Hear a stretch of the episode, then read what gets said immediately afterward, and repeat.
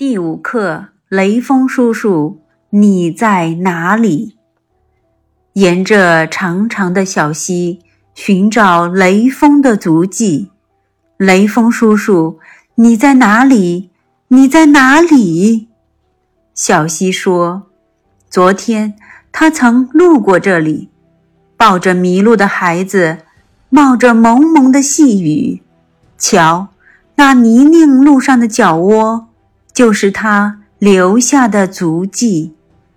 顺着弯弯的小路寻找雷锋的足迹。雷锋叔叔，你在哪里？